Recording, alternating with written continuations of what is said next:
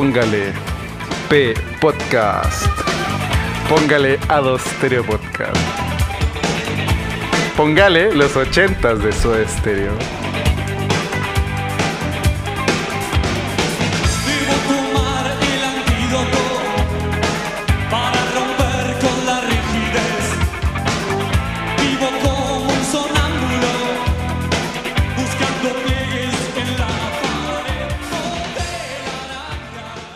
¿Cómo está, compañera Aventuras? Queridísimo. ¿Cómo era? Me voy a decir con tertulio. No, no iba a decir camarada. Queridísimo camarada, arroba el bueno Kun. Oye, me siento nervioso. Nervioso. Al nivel de que no me acuerdo de nuestro seudónimo.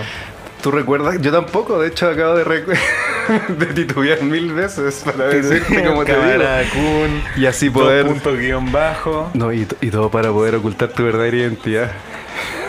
Para que los acreedores no, no sepan y no tengan a cobrar. pues. Van a tener que ir hasta mis herederos, conchetumare. Porque a mí no me van a pillar.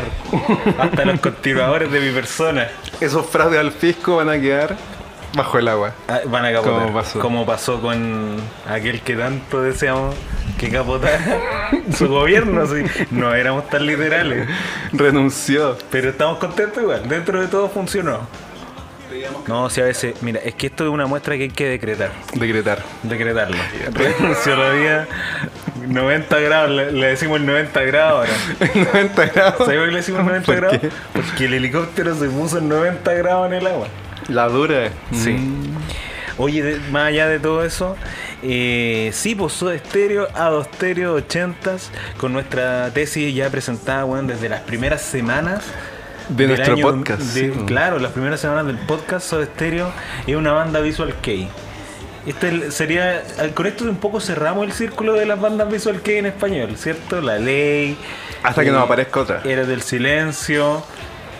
Eh, Soda Stereo ahora. ¿Cuál podrá ser la otra? Los Vázquez. Los Vázquez. Yo creo que los Vázquez lo van a hacer. Diren Grey. Diren Grey. Babey. no hay que buscar una banda que, tenga- que empiece con el mismo nombre, latina, y vamos haciendo el link. ¿Cuál es el Diren Grey latino? Algo que empiece con D. Yo creo que el Diren Grey latino eh, de salón. Los 2X. ah. De salón. De salón. 2X. 2X, 2X puede ser. Sí. Carné. No, mira, 2X si algo nos enseñó es que hay que andar con carné. Mm, Es verdad. Ya, Es la verdad. gente no, quizás no, quizás No, no, entiende pero estas tallas, salvo que, salvo que sean de la época. Yo creo que la, la mitad de las personas que nos escuchan son de la época. Ya, mira, entonces le vamos a dejar una tarea, solamente para que se enchufen con la talla. Busquen en Google 2X, o sea, en YouTube. 2X y busquen ahí el video hasta que lleguen uno que diga carné con chetumare. Al principio. Al principio. Un weón gritando carné con chetumare. Eh, pero ahora, ahora en serio. ¿Cómo estáis, compañero de aventuras, queridísimo camarada? Arroba Egas Venegas, más bien conocido como arroba el bueno. Kun, guion bajo. Eh, como te dije Chile CL, guion bajo 2024. Como te dije, eh, nervioso, nervioso en mayúscula y minúscula, R mayúscula, E minúscula, R mayúscula y así Intercalado. intercalado, eh, porque mm, no, no estamos muy estudiados, pero sí tenemos entusiasmo. De una gran banda que yo creo que yo creo que todos los- nos gustan las músicas de los 80. Estamos Más o menos. Enchufado, ¿no? Mira, ¿sabéis que yo igual tengo una. No me acuerdo. ¿Qué, qué era eso de estéreo? No me quedó tan claro del capítulo ¿Te anterior. explico? Mira. Es un grupo que habla sobre coger. Puede ser. Ah, claro. Hoy en todo caso, hicimos un capítulo de eso de estéreo, porque yo como que se me había olvidado un poco. Y dijimos "Har- hartas faltas de respeto. Y yo quedé con la duda, por final, ¿qué choreo, de estéreo? choreo estéreo dijeron algunos. Referencia estéreo decimos nosotros. Referencia estéreo. Oh, no me acordaba de eso. es que nos fuimos en otra. Nos fuimos por otra. por otro camino para ese capítulo. Y, y de un área de Soda Estéreo quizás menos conocida en ese momento.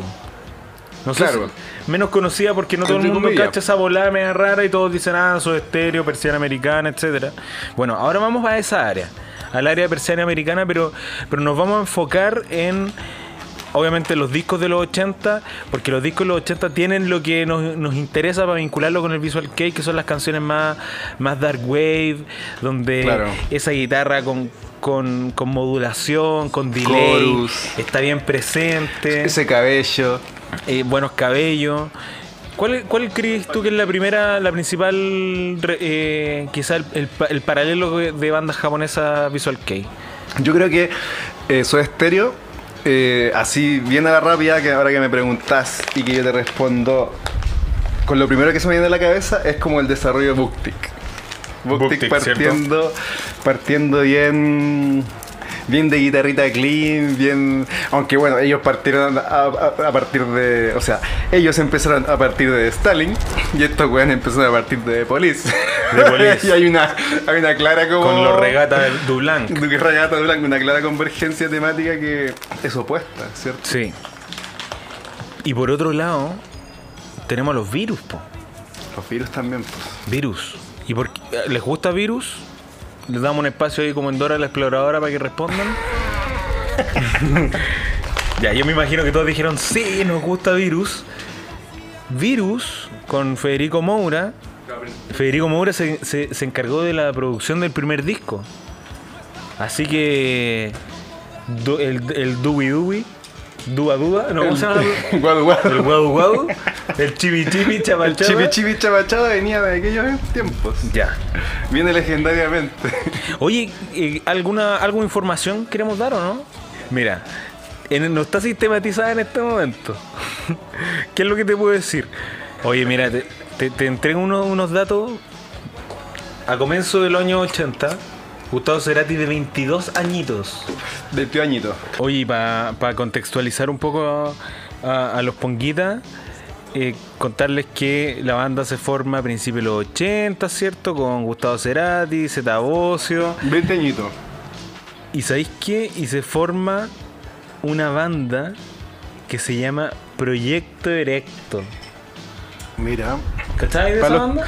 Yo no cachaba esa banda, pero para los que dicen que Soda Stereo es una banda que, so- que Qué no es sobrecoger. Tienen toda la razón. Para quien dice que es sobrecoger, tenemos aquí la confirmación. Proyecto Erecto junto a Andrés Calamaro. Obviamente no funcionó, pues, weón. No podéis ponerle ese nombre a tu grupo, weón. No podéis ser tan. care No podéis ser tan literalmente corneta para tu weá, pues, weón. ¿Cachai? Bueno. eh, es que sabéis que Soda Stereo, la historia de Soda Stereo es como, weón. No sé, aparecen demasiados personajes. Hasta, weón, Margaret Thatcher tocan la weá, ¿cachai? Por toda la guerra de las Malvinas y toda la mierda. Bueno, resulta que eh, la banda eh, fi- finalmente el 83 ya, ya están completamente formados. Llaman a Richard Coleman, el creador de, lo- de los famosos, las famosas loncheras. A ese le llaman las famosas loncheras Coleman. no es conocido por nada más que por las loncheras. ¿Y para, cuál era su tarea? Ser el segundo guitarrista. Pero el señor de las loncheras reconoció que la banda sonaba mejor sin él y renunció. Wow. Dijo, ¿sabes qué? Buena onda, quédense ustedes tres. Yo me imagino que tenían malos hábitos. Y dijo, no, bueno, yo no estoy para esta weá. Y viene el debut discográfico Banda Revolución del Verano, año 84-85. Bajo el ala de Moura. Moura, Federico Moura, igual- productor. ¿Y sabes cuál era el género que ellos buscaban? ¿Cuál crees tú que era el género que ellos buscaban? Soul. Quiet Storm. Pero la versión latinoamericana, que se llama, bueno, esto no es broma, serio? se llama el género música divertida. Música. Es el género de la wea. ah, tipo Guadu Guadu. Ahí viene todo el tema del guau guau. Música divertida, también conocida como movimiento divertido o movida divertida, es el nombre con el que se identifica un movimiento dentro del rock de Argentina de inicio de los 80. Influido por el twist, Eso. rock teatral, el kabuki y el ska. Chuta, mira. Caemos bien aquí. El kabuki, sí. Oye, el kabuki. Y bandas como Y el Claja Los desaparecido de todavía. Y Claja, ese weón todavía no paga las cuentas de la luz. No sabe, no sabe nada lo que se le viene cuando lo demandemos. Los abuelos de la nada, parte de este género. Viudas, eh, hijas de rock and roll, los twists, los helicópteros, Punch, Merlin, Divina Gloria. Pero bueno, resultó sacar este primer disco. En general, ¿qué opinas tú del primer disco Soda Stereo? El disco Soda Stereo lanzado 27 de agosto del 84, un disco Virgo. Un disco ansioso, es un disco... Te encuentro que es el peor disco de Soda Stereo. O sea, tú pasáis del, del ¿cómo se llama este? Tratas suavemente. Del Soda Stereo Claro. homónimo, ¿cierto? Al nada personal y ahí hay como un millar de evoluciones. Sí, po. Se nota mucho el género música divertida. Sí. Es muy música divertida. Sobredosis Para de TV, o sea. Mi novia ¿Por qué, no puedo, por qué no puedo ser del jet set? La- la- yo creo que las mejores son sobredosis de TV. Que hueona, igual. Es El- música divertida. Es divertida. Trátame suavemente, que no es, que es la que queremos comentar. Que es de Meleros. Es de Meleros. Es de Meleros. Un misil en mi placar es buena, la versión del disco. Pero es buena porque eh, la versión del disco. Pero espérate, es que la versión del disco, a ver, vamos a tener de fondo un misil en mi placar.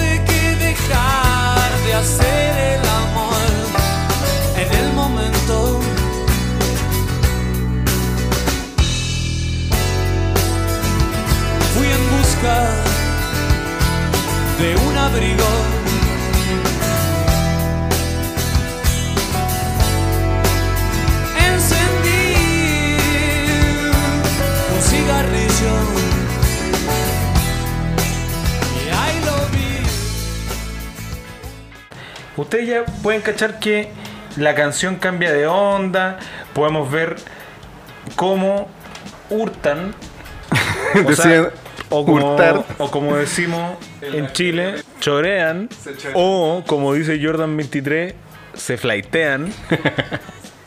un tema de un conjunto un conjunto de rock and roll llamado Ride, muchos lo deben conocer, un extracto de la o sea, un- una forma de Mm. ejecutar de la canción Crumbways. Ya más allá de eso, después de escuchar la versión unplugged de un misil en mi placar, cuando escucho la del disco la encuentro tranquila, Mejor. Mm. la encuentro buena. O sea, mejor, me refiero a mejor de lo que antes valoraba. Claro, porque además bueno, es como entretenida la secuencia de la letra, la melodía. Sí, que sí, es verdad, ahora que lo estoy escuchando, la versión extraída del primer disco. Y es buena igual, pues sí es buena. Sí, le bueno, toma cariño. mil veces mejor la del Unplugged, pero pero bueno, claro, es un disco medio raro, eh, que, ni, que ni a la banda logra Más con- que ni, que ni a la banda logra convencer, ¿cierto? ¿Cuál destacamos de este disco? A ver. De este disco destacamos la que acabamos de comentar. No, un misil en mi placar, no. Ah, verdad, verdad. No, Trátame de, suavemente. de este disco destacamos Trátame Suavemente, escrita, dirigida y producida por No, De es- Meleros. Escrita por Melero, producida por Federico Moura, Ah, ya, ya. interpretada originalmente Checho Iranes. por los Checho Iranes. Hay una muy argentina, los algo. Bueno. ¿quién- ¿Tú sabes quiénes eran los encargados de, de interpretar originalmente esta canción? Ah, no. ¿Quién? La banda Los Encargados. Los encargados. Ni... Los Encargados. Escuchemos la versión de Los Encargados.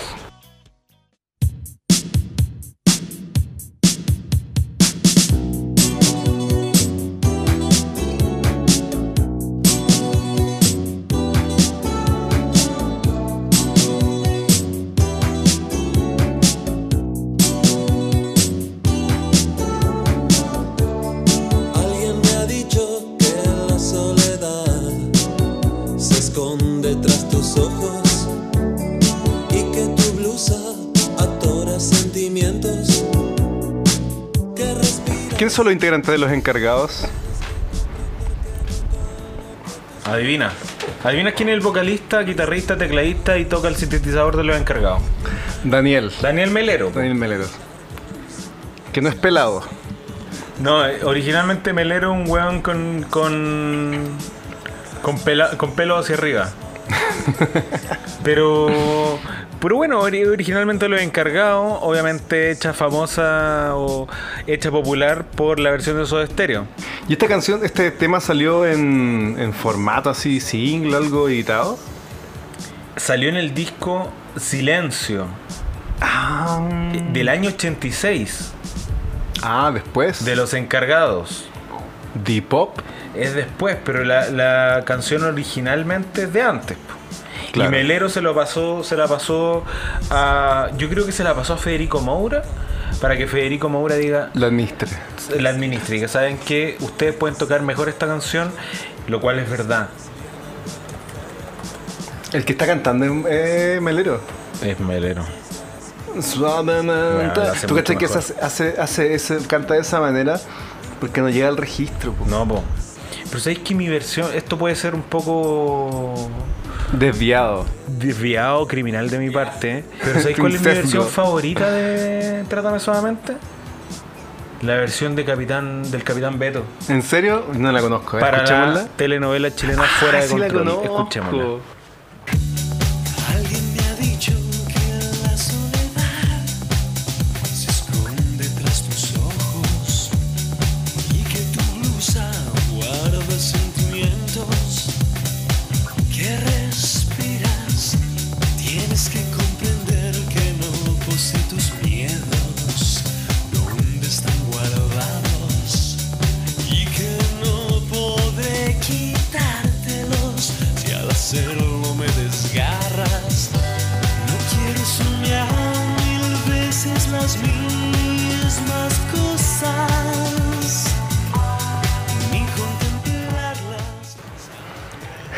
Este, este está de antro. Del año 99. Puta, no sé, pasa que me gusta mucho Capitán Beto. Es buena, está buena esta versión. Igual es rara la wea. Es que yo creo que uno está tan acostumbrado a las versiones de Pero uno que, uno que vio, ¿tuviste fuera de control? Yo era muy chico para interesarme de esa teleserie cuando estaba. Yo la vi, weón. Sí. Quizás porque tenía una hermana mayor. Sí, yo creo que por eso. Por eso. Tú eres el mayor en este caso. O sea, eres el del medio. Sí. Más ventajas. Tendría la ventaja de que me dieran, me importara un pico todo. Sí. No, yo tenía que verla porque tenía hermana mayor. Pero, y yo así pegado, porque además el ending, le vamos a decir así, Ya. el ending de Fuera Control era como un collage de fotos, pues, weón, con esta canción. Entonces decía, Ah, oh. guau. Y después, weón, escuché la de Soda Stereo. Y dije, no, no es mejor. No es mejor. No es mejor que la de Capitán Beto. Y en mi cabeza. No, sí, la ley, la ley otra weá. Bueno, Pero un poco la de. sí, eh, yo creo que es interesante e importante comentar y decir que esta canción no es de Soda Stereo en sí. Es una canción de. ¿De quién era? De Melero, y. de los encargados. De Melero, encargados se la pasaron a eh, Moura. Supongo que a los hermanos Moura. No, a Federico Moura. A Federico Moura. Pero trabajaban juntos con el otro, ¿no? Sí, pero. pero Federico fue individualmente el- considerados, pues, estimado. Ah, perfecto, ok. Federico Moura, vocalista y líder del conjunto Virus, que falleció el ¿En año 88? 88, el 21 de diciembre del 88. Gran vocalista. En algún momento podemos hablar de Virus. Sí, sí. Pero bueno, volvamos a. eh, ahora sí, trátame solamente versión. Versión Soda Stereo. Yo creo que para reflejar un poco el espíritu y lo que Soda Stereo sí va a hacer en el futuro, está en esta canción. Sí. ¿Cachai? Como una cuestión que. Que por eso nosotros lo, lo- como que lo, lo hacemos paralelo con Booktick, porque tiene esa onda de las baladas de Booktick con un buen vibrato. Sí, pues las guitarras como suenan. Que quizá yo creo que la gente que le gusta Soda Stereo y le gusta Gustavo Cerati sabe que el weón es un genio en la ejecución de la guitarra, pues, weón. Sí, es muy buen guitarrista. Entonces uno escucha esto, Y la gente que le gusta su estéreo le basta con la guitarra azul. le basta, sí, La guitarra azul clásica de los 80. ¿cachai? Ya. Pero, pero lo importante de esa guitarra, ¿qué es lo que tiene? Que tiene puente flotante y tiene. y tiene los trastes chiquititos. ¿Para qué va a tocar que- más yo- brutal? ¿sabes qué? Mira, este es un- igual un detalle importante. Lo que importa es que es una guitarra metalera. Eso, ¿ya? Cacha que hace muchos años, año 2006, o 2000 2006-2007, Antes de la vuelta. antes de la vuelta, yo me compré un pedal para guitarra que se llama Chorus, que le da esta, Claro. esta cuestión como de como cristalina, ambiental. Claro. Me la compré en una tienda que se llama Queen Instrumentos. Queen Instrumentos Que Musicales ahí ya me en había Galería comprado mi primera Ángel, huérfanos. Exacto. Huérfanos. Ahí me había comprado mi primera guitarra eléctrica. La cosa es que cuando fui a comprar el pedal, Ya. Queen, esto es una historia inédita, cabres. Yo nunca la había escuchado. Queen Instrumentos Ponguitas. tenía muchos instrumentos. Dentro de los cuales habían Jacksons. Las Jackson. Y el loco que me, Cola de que me atendió me pasó una Jackson, que estoy seguro que no era una soloist, pero tenía, era como de la misma onda. Ya. Y así probé la- el pedal. O igual da la misma la weá que Bueno, estoy contando. es que- es pero que- lo probé con es- ese tipo de guitarra. Es importante porque lo probaste y probaste un pedal que usa esos estéreo con la guitarra que usaba Gustavo Cerati. Que cuando me la pasaron yo pensé, pero ¿por qué me pasan esta weá? Filo, si vengo a probar el pedal nomás para ver si funciona. Y porque pensé, es una guitarra metalera. Y weón, un sonido así como. Yo esto lo recuerdo muy bien. Una weá pero cristalina para el pico, así yo. Dije, podría ser, podría ser Gustavo Cerati. Lo único que me falta son los rulos, la plata, tener un contrato con Basement y morirme. Y pronto volver y luego morirme. Sí. Eso, eso es lo que pensé en ese momento. Bueno, todo lo de Trátame Suavemente es de antes de esa guitarra azul que muchos van a reconocer por los clásicos videos de, Desde el nada personal en de- adelante. y de y de Soda Stereo en Viña del Mar.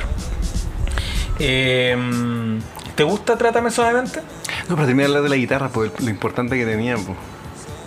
¿Qué más puedo decir? Que tú me dijiste que la- esa guitarra lo bacán que tenía era que era de metalero y que Ah, ya, Gustavo Cerati que es de metalero, entonces eh, hay, mucha gente que no le gusta porque para tocar canciones como melódica y toda la weá le gusta otro tipo de guitarra. Esta era de metalero con todo, pues weón. Y, pero Gustavo Cerati, como, como era un weón inteligente, dijo.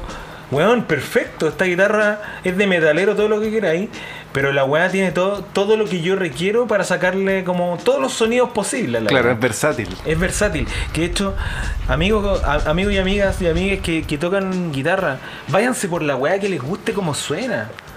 Si, si se quieren comprar la weá de Zack Wild, cómprense esa weá. No, no tengan miedo que les digan metalero. Bueno, yo tengo el pelo largo hace cuántos años me han dicho metalero tantas veces. y yo te digo, y haría un cumbianchero. Y soy, weón, soy más villero que metalero, pues, weón.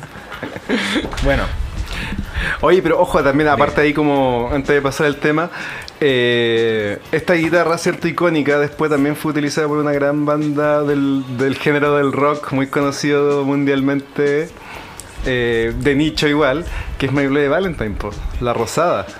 En la época como del 88, 87 en adelante, que hay registros, fotos de, de la guitarrista tocando una Jackson rosada. Que es la misma de Gustavo Cerati, pero rosada. Así que ya saben, olvídense, de que la. Jaguar, weón, de que la Jazzmaster, váyanse por una buena Jackson. Yo sé que van a tener que invertir más plata, weón. Pero Sí. váyanse, váyanse por una buena Jackson. Y dejen de pensar que, que no, que metalero aquí, metalero allá. Chile es metal. Sí, weón. Chile, Criminal. hay más, bueno, Criminal. Pito Wilson. Pito Wilson.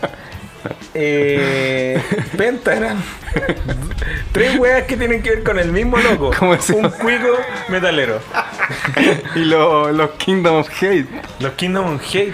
¿Cómo se llama ese grupo? Eh, The Search se llama el disco, parece una cosa así. Ahí. bueno, estuvieron en el sábado gigante. Y este caballero, el cabezón, Necrosis. Necrosis, se burló de ellos. Y eran unos cabros, weón, lo más seguro de Antofagasta. Que es fanático, weón, de. Chaqueta rota, de. Claro. No, weón, si Chile país de metalero. Y Gustavo Cerati se terminó viniendo a Chile. Se casó con una chilena. ¿Por qué? Porque Era metalero. Metalero. que Chile Weón, dijo Chile es metalero y weón, tiene la guitarra. Gustavo Cerati tiene una entrevista en que dice que sin el metal, Spinetta no sería nada. La dura es verdad. No, es mentira. Ah, bueno, yo estaba poniendo atención. Puse mo- modo, modo P, así. Ah, ya. Información. Información. No, bueno. Eso con, con Trátame Suavemente. No hay mucho que decir más allá de que es una buena canción. A mí me gusta, me gusta por que destaca el disco igual. Si tú escucháis este disco de música divertida que se llama Soda Stereo, Destaca, po. con una carátula ochentosa, con los colores clásicos. Una carátula ¿cierto? muy ajá. muy ajá, muy ochentas. Destaca Trátame Suavemente que creo que aparte dentro del disco... Dentro del disco hay, hay un par de meleros, ¿cierto? Y este es una de las meleros. Hay unos meleritos. Son meleritos. Melerito.com. El tiempo es dinero, por loco, el tema que ni siquiera... Ah, ah, ponguitas, así sinceramente, quien nos está escuchando y que hizo clic en este... eh, en este link de Spotify y dijo, ah, voy a escuchar esos este de los Spotify. 80. Sinceramente, algunos de ustedes que están escuchando por esa razón, ¿les gusta el tiempo es dinero? Dorian Gray. El tiempo No, dinero. No es un buen tema. Está plagado de, de buenos no temas, de no Oye, buenos no, temas. y, y a quién le atribuimos esos malos temas? A los Guadu Guadu, po. A los guadu. ¿Sabéis quién, quién es compositor de todas esas canciones? Cerati principalmente, porque él estuvo en todas, excepto Trátame Suavemente. En alguna que otra, Bocio, Alberti. ¿Cerati tiene la culpa de toda esta weá? El tiempo es dinero, 100% Cerati. Pero ahí yo creo que, claro, el Guadu Guadu está como. Está metiendo su. su cosa innecesaria. A Porque aparte que en esa época los Guadu Guadu todavía no sacaban los discos épicos. De hecho, ese año, el, do- el 84, sacaron el primero, yo creo que de los, de los buenos buenos discos, que es el Relax, del 84 del Relax.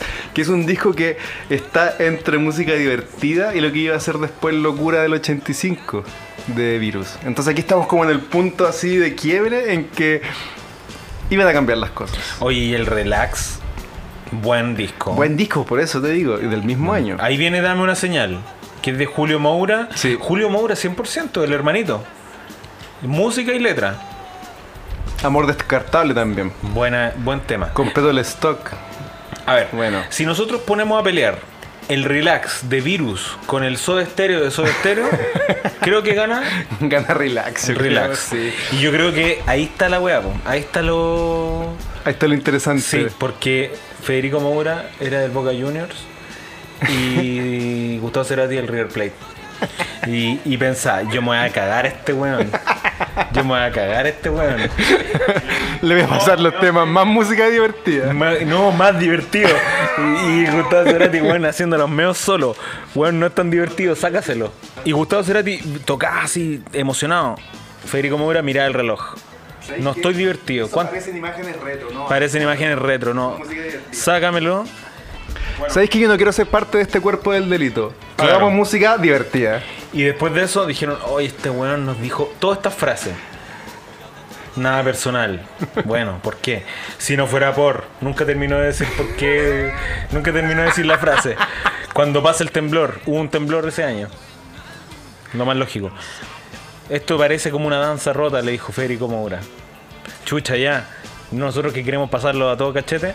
Y para la- finalizar, le dijo, ¿sabéis qué? Aquí no estamos jugando con juegos de seducción, esto es serio. Es música divertida, Y pero aquí repente- vamos en serio. Y de repente so, eh, so- Cerati, el Cerati. el le dice a vos, oye, este weón está observándonos. Parece un satélite. Y ahí como, despidamos a este conche de madre. ¿Sabéis qué? No hagamos ecos de sus malas ideas. No. Pasemos al siguiente nivel. Claro. ¿Con qué? 1985. 1985, Nada personal. obra maestra. Vamos con el primer tema que seleccionamos.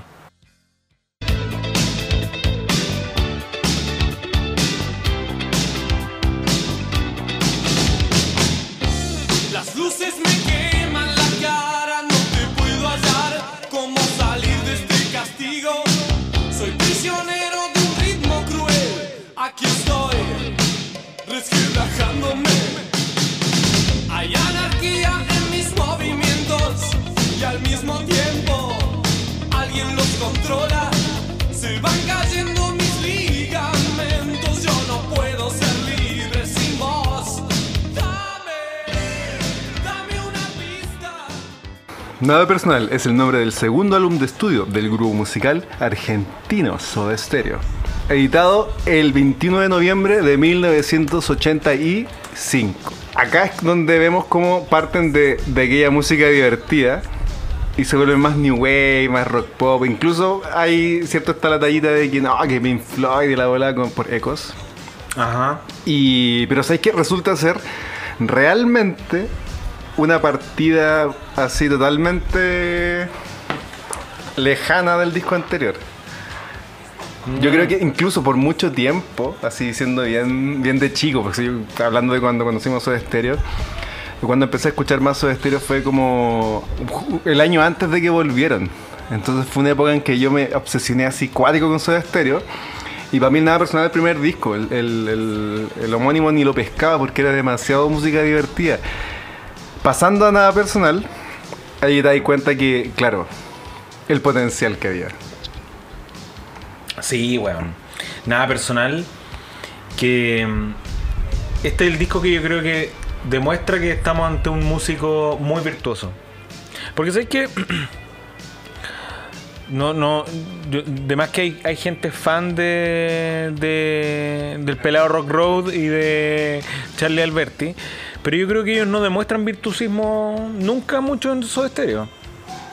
Quien sí demuestra Mm. virtuosismo es Gustavo Cerati, que no solo Ah, canta, claro, sí. sino que acá tú vas viendo toda la sutileza para tocar y, y lo suelto, suelto de mano que era. Y es muy agradable ir cachando cómo el weón va haciendo miles de weas distintas en la Sí, guitarra. pues, y eso es técnica. Finalmente, cuando, cuando. Y es verdad, al final, uno llega a un punto en que dice, ah, esto suena bonito y suena bien, aunque sea simple o complejo. Cuando una cosa es compleja y tú ves a aquella persona tocándola y parece simple, es porque tiene técnica. Y esa técnica le permite como volarte la cabeza haciendo cosas que tú normalmente, si es que tú hay guitarra, por ejemplo, no pensarías en hacer. Como mover el dedo en un momento específico a una nota y después cambiarlo de nuevo, ¿cachai? Como mientras haces un acorde, cambiar ciertas notas de ese acorde para complementarlas como si fueran, no sé, pues como, Sí. como mini solitos, ¿cachai? Y De eso hecho, es muy bacán. Si, te, si, si querías aprender a tocar guitarra y te gusta mucho Soda Stereo, lo vas a pasar mal. Porque decís, oh, quiero aprender a tocar guitarra porque escuché el nada personal. Claro. No, weón, te, te faltan muchos años para tocar los, los temas del disco. Y acá uno cacha que, que, que Gustavo Cerati es del grupo de Charlie García y de Spinetta, po. Músicos virtuosos, realmente virtuosos. Las canciones de, de Spinetta en guitarra sí son súper virtuosas todas, po. Se nota mucho la influencia de él. Y Charlie García, que es muy bueno para el hueveo, pero tiene una trayectoria súper larga y súper virtuosa. Sí, dime, ¿quién se tira a la piscina de un cuánto piso? De un noveno piso. De una pisa y con esa pose Y con esa pose. ¿Cómo? Como una pose de Dio. Esa De foto Dio, típica. sí. Una pose de Dio. No. ¿Y, ¿Y por qué se tiró? Porque parece que había muchos periodistas, una wea así. No, parece que estaban tocando a la puerta y el weón había pintado la pieza de negro. No, ahí estoy mezclando todas las historias posibles. Alguna charleada hizo. Sí, no, weón, brígido. Pero, ¿cuál destacamos de este disco? A ver, vamos, men- mencionemos la- las que nosotros destacamos como parte de los referentes Visual Kei de, de Soda Stereo. ya. La primera que destacamos fue Danza Rota. ¿Cierto? Ya, démosle. Démosle. Danza Rota. Tiene su- sus elementos divertidos. sus elementos de Su música elemento de divertida. música divertida. Pero que, sin embargo, cuando vuelven en el año 2007, esa es una gira muy importante porque vuelven a tocar temas que durante bueno, toda su trayectoria antes de, de- de finalizar el 97 no habían tocado. Si se acuerdan, ponguitas que no escucharon el capítulo anterior, comentamos mucho que desde el, desde el Canción Animal en adelante o más que nada Canción Animal en sí, era el, fuerte de- del repertorio de esos estéreos. De ahí como que desde ese disco tocaron muy pocas canciones de nada personal y a menos que no sean los singles. Entonces, ¿qué pasa? Cuando vuelven en el 2007 hubo un rescate de temas igual medio oscuros, pues por Sí. ejemplo eh, Telarañas, como la, la presentaban en los 80s, que es eh, imágenes retro. Y también ahí dentro de ese grupo estaba eh, Danza Rota, ¿cierto? Danza rota. Danza Rota. Que igual verla en vivo y con sus imágenes y todo, era, era, fue, fue bacán como cachar que estaban tocando estos temas que, bueno, yo como cachaba Soda Estéreo del 2006 hacia atrás, el registro como... eh, el registro que se podría encontrar en esa época, cuando todavía no había tanto YouTube y nada de eso, era el último concierto, po. Y el último concierto de un repertorio totalmente así como enfocado a post eh, canción animal. ¿no? En los 90. En los 90, pues sí, pues. Entonces Es un cuando... concierto más chuis. Sí, po, una época mucho más, más, más, más rock alternativa. Y fue muy bacán como cachar que, que habían metido tantos temas de incluso este disco, eh, bueno, no solamente en un primer concierto, sino que durante toda la gira, porque lo estaban tocando bien, pues, ¿cachai? Con la guitarra, la Jackson, le agregaron su full banda, porque incluso ahí como que invitaban también al Coleman, pues creo que eso fue gira con ellos, pues. Y que ese loco vuelve en este disco a, a participar, ¿cierto? Me vine, me fui, pero volví. Eh, todo y todas nos puede ayudar con esa información. No la tenemos ahora, probablemente no la tengamos. Mira, aquí en, en los créditos de... eh, estoy a su lado, está acreditado a Coleman. Del disco. Sí, Ah, claro. por ejemplo. Oye, yo le pregunté a ChatGPT ¿Ya? de qué se trata Danza Rota. Perfecto, vamos a ver. Porque, mira, mi teoría, no sé si. Esto igual estuve caleta rato pensando. Me quedé toda la noche pensando como de qué podría tratarse esta canción. Y ahí me tinga que debe tratarse sobre coger. Mm. Puede ser. Yo te voy a decir lo que me dice ChatGPT. ¿Ya? ¿De Oye, en de qué di- ¿De qué disco estamos hablando? De nada personal. ChatGPT me dice lo siguiente. Danza Rota es una canción del álbum Signos, lanzado en 1986. La canción es una de las más emblemáticas del álbum y aborda temas como la desesperación y la pérdida. O la perdida. La letra, escrita por Gustavo Cerati, presenta metáforas y simbolismos que sugieren una sensación de desolación y desesperanza. La danza rota a la que se refiere la canción podría interpretarse como una metáfora de la vida o de una relación que ha llegado a su fin donde todo parece estar desordenado y sin sentido. La música de la canción, con su ritmo energético, no, enérgico, Enérgico. y su melodía pegajosa, o como dirían algunos, pegasosa, contrasta con la oscuridad de la letra, creando una atmósfera intensa y emocional. En resumen, En Danza. Rota es una canción que trata sobre la desesperación y la perdida, utilizando metáforas y simbolismos para transmitir emociones intensas y complejas. ¿Pasamos a la siguiente? ChatGPT, no, pero comentemos esta weá. Ah, está chistoso. No, es que, es que yo no quiero que le faltemos el respeto ¿Aquí a la canción? a ChatGPT. ¿Por qué? Porque va a criticarlo. Que se No. saca toda la información de su ciberhoyo. Voy a- Bueno, en eso tiene razón. Ese ciberhoyo está bastante sucio. Porque hay mucha información errada.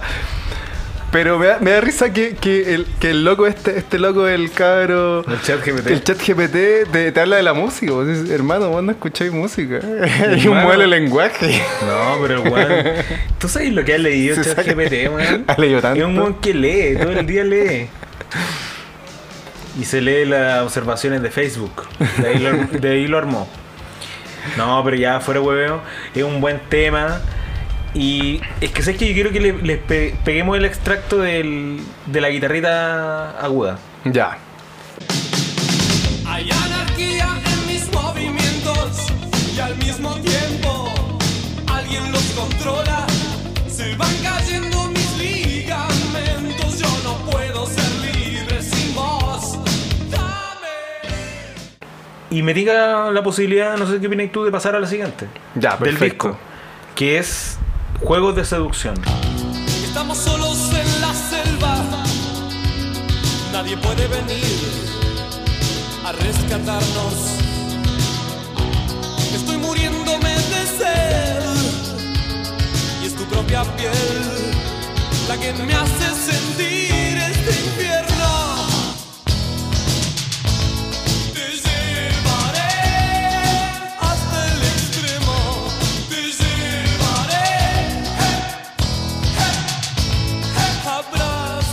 Igual yo creo que es interesante como comentar de que esto igual es música divertida, pero está bien hecha. Es muy buena. Es que aquí dijeron, ¿sabéis que Federico Moura? Yo sa- sabemos lo que hiciste. Sabemos lo que hiciste. Sabemos lo que quisiste hacer con nosotros. Sabemos que quisiste ganarnos. Pero, como dijo, Mira de quién te burlaste. como dijo Álvaro Enrique, vocalista de Los Prisioneros, si tú te ves como gringo, no, no, sé que no es el vocalista de Los Prisioneros, como dijo el vocalista de Los Prisioneros, ¿cómo se llama? Jorge González. Jorge González. Si te vistes como gringo, si tocas como gringo y eres un Gringo. gringo Eres- seguramente eres gringo. seguramente te va a ir bien. Entonces eso pasó, po. Virus todavía está con la onda música divertida, pero, pero va por otro lado. Sí. ¿Sabes quién me cae mal, weón? Así paréntesis. Eh, Luca Prodan, weón. Que le tiró mierda a los de Virus. Weón, Luca Prodan era un weón tan penca. Yo sé que hay gente que le gusta Luca Prodan. Pero era penca, weón. Sí, es que no, po, mira, Luca Prodan que se burla de todos los, de todos los latinoamericanos, ese es el problema de Luca Prodan. que el weón se burlaba de todos los, latinoamericanos por ser aspiracionales. Y esa weón la encuentro tan de mierda. Es como decir, no, weón, la gente pobre no puede comprarse una tele porque debiese comprarse weas para comer, por ejemplo. Claro. Como weón no tienen derecho a la diversión y nada de eso. Y Luca Prodan, un culeado que, que a los nueve años fue enviado a Gordon, Gordonstown School, un prestigioso internado en el norte de Escocia, para hijos de la alta sociedad. Es un weón que se burlaba de todos los weones porque... Y llega diciéndote la rubia tarada, weón. Y lleva hablándote de la rubia tarada cuando, weón, vos soy un pelado culeado que no alcanza a ser ni rubio, pues, weón. Chao, weón. Bueno, Luca Prodan le tiró mierda a Virus. ¿Y qué ¿Qué tiene, que ver esto con, qué tiene que ver esto con Soda Stereo? Que Virus, gran grupo, se cagaron a Soda Stereo. Soda Stereo supo salir adelante con CBS Discos, disco su- nada personal. Y Luca Prodan fue el juez. y Luca Prodan fue el juez. el juez. Y eh, bueno, Luca Prodan no, no duró más allá de la Navidad del 86. Es Porque la última Navidad de Luca Prodan fue el 86. Murió antes de la Navidad del 87. Mira. No sabe nada que dejó de haber dictadura en Chile. Y no Te sabe- apuesto que ni le importaba al weón, porque lo único que quería era hacerse el bacán. Bueno, avancemos.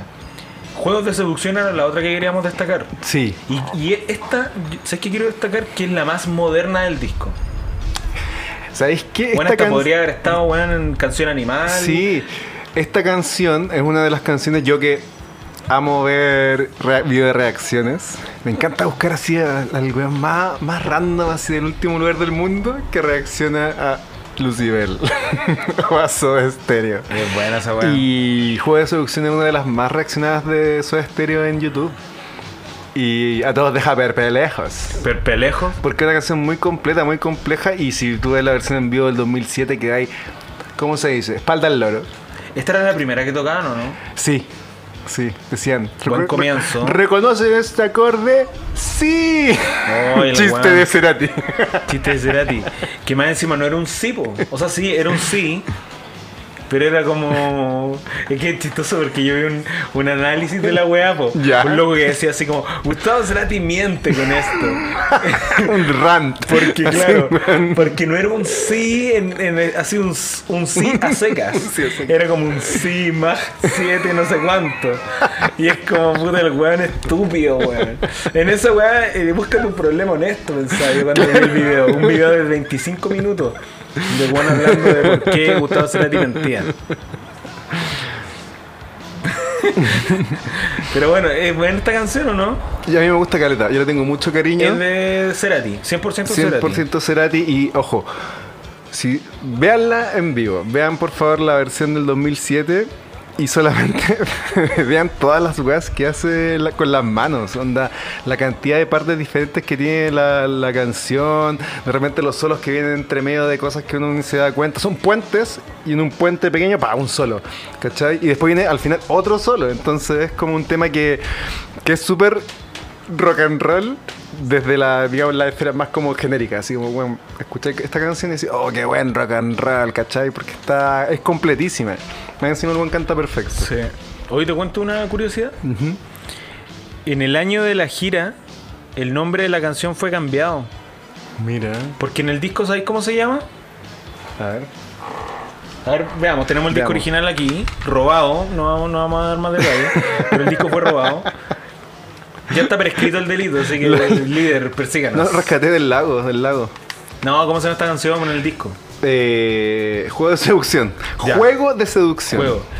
En el año de la gira, el nombre fue cambiado, pasó de ser Juego de Seducción a Juegos de Seducción. Al menos eso es lo que se vio en los álbumes sacados ese mismo año. Porque mira, si vamos aquí a la gira de El Signos, do- eh, 2086, iba a decir, el 1986, tenemos que la canción dice Juego de seducción también. Oye, ¿y tú cachai la canción Game of Seduction? De... A ver, espérate, tengo algún vago recuerdo. Estamos hablando de... de este... de un caballero chileno. No. No, Estamos ah, hablando de un caballero argentino. Ah, ya, no, no cacho entonces. Game of que- Seduction, mira, la vamos a escuchar ahora.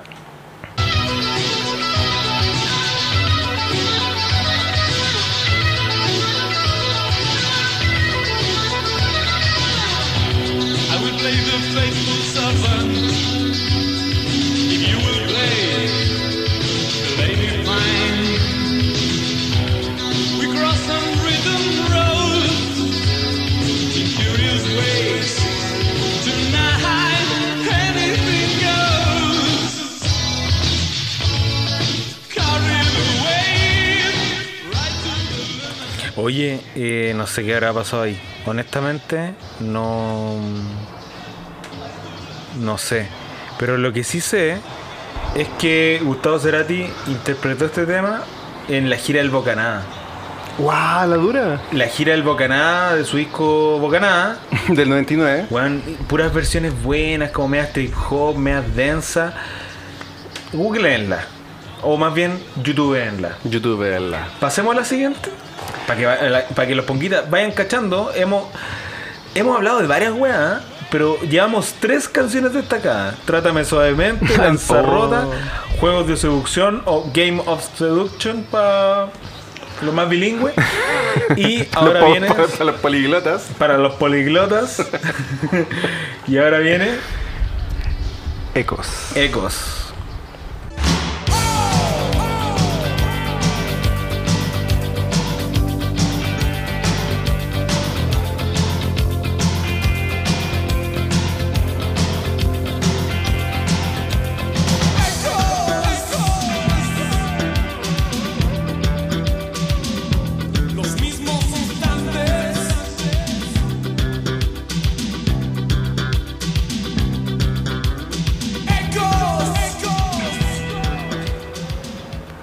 ¿Qué significa? Ecos. Esta es la última canción que estamos destacando de este disco, nada personal, pero recordemos que estamos haciendo una selección muy específica respecto de los temas que nosotros encontramos que tienen aquel sabor ochentero, en sintonía con el resto del mundo, que nosotros reconocemos como Visual Kei, ¿cierto? Sí. Porque si fuera por mí te hablaría chuta aquí de imágenes retro, observándonos Mike Puffy, estoy a su lado. El cuerpo del delito. El cuerpo- Pero aquí estamos con Ecos. po, Con ecos, pues sí, po. Gran canción. Yo Te- creo que puede ser, no sé, perdón. Es- puede ser que sea mis favoritos del disco. ¿O no? ¿Qué opinas tú? A mí me encanta. Encontré que una canción muy, La muy, encuentro, muy, pero muy excelente. así, redondita. No es mi favorita del disco. De hecho, creo que de las que destacamos, no son mis favoritas del disco. Mis favoritas son Imágenes Retro o Estoy a su lado. Mm, ah, pero estamos, de- destacando las, las que tienen más este, este sentimiento este sen- sentimiento. Villero.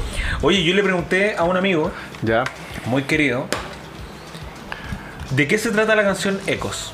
ya. Y me escribió lo siguiente. Vamos a ver. Te lo voy a leer. Tu amigo, Ecos- espérate, tu amigo gringo, ¿cierto? Una cosa así, ¿o no? ¿O es, o es una, una persona más o menos como del mundo? Mm, Un habitante del mundo. te diría que es mundano. Ya. Sí.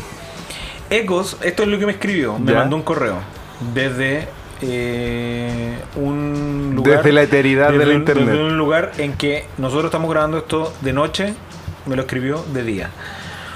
Ecos es una canción de Soda Stereo incluida en su álbum Doble Vida, lanzado en 1988. La canción está escrita por Gustavo Cerati, líder de la banda, y aborda temas de amor, nostalgia y la búsqueda de conexión emocional con alguien más allá de las palabras. Ah, mira. ¿Qué es lo que pasa después de las palabras? ¿Te La digo el nombre de mi amigo? Los toques. Yo sé cuál es tu amigo, ya, me, ya caché. Llegamos hasta el final y me va a revelar. Al final. Y todo esto se lo saca de su ciberollo. no sé si tienen una pista. Puta me da lata que mi amigo se equivoca tanto.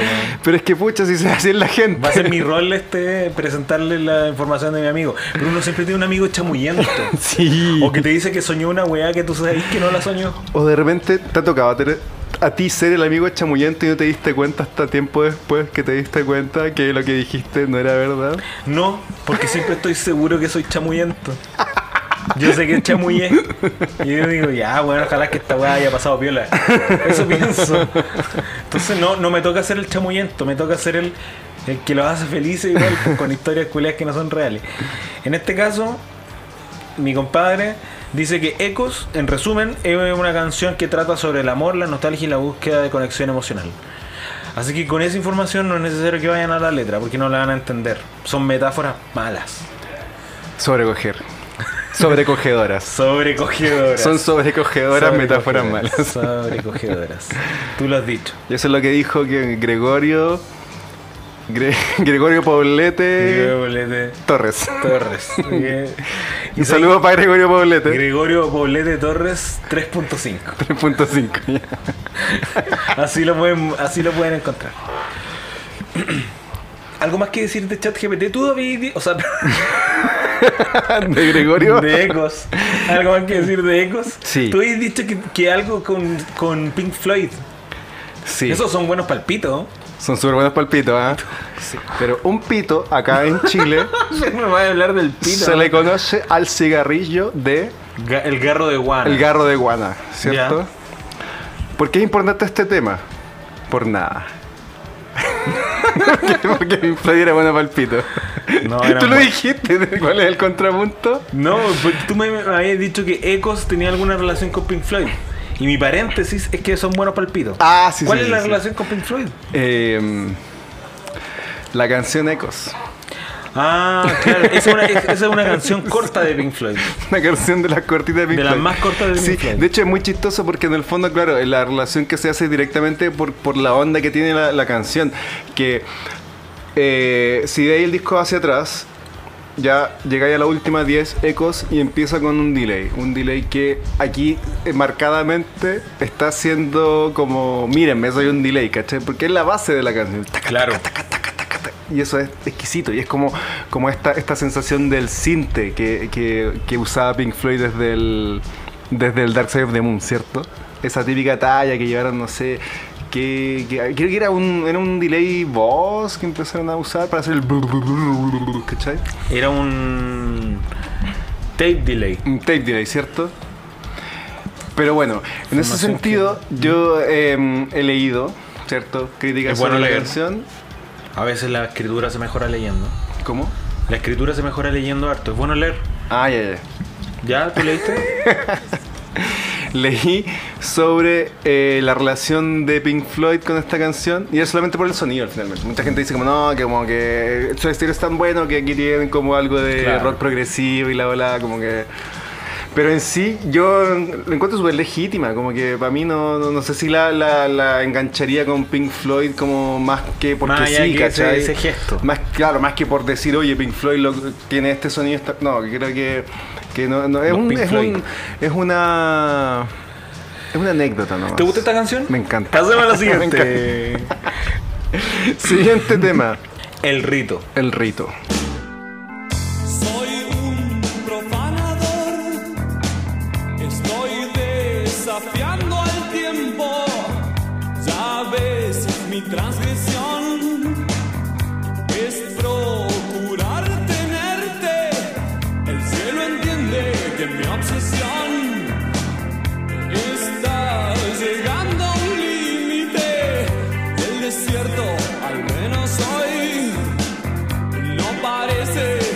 Año 1986, signos.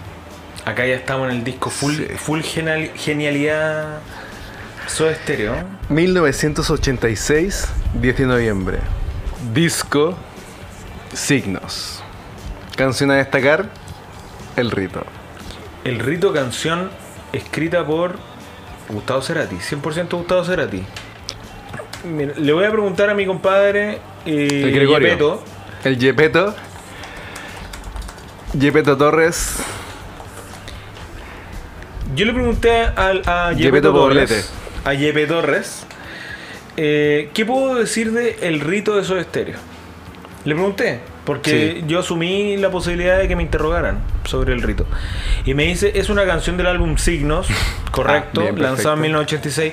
Es una pista emblemática del álbum que destaca de su ritmo enérgico. misteriosa y sus letras sugerentes. Como esa señora que está hablando del precio de las cabañas.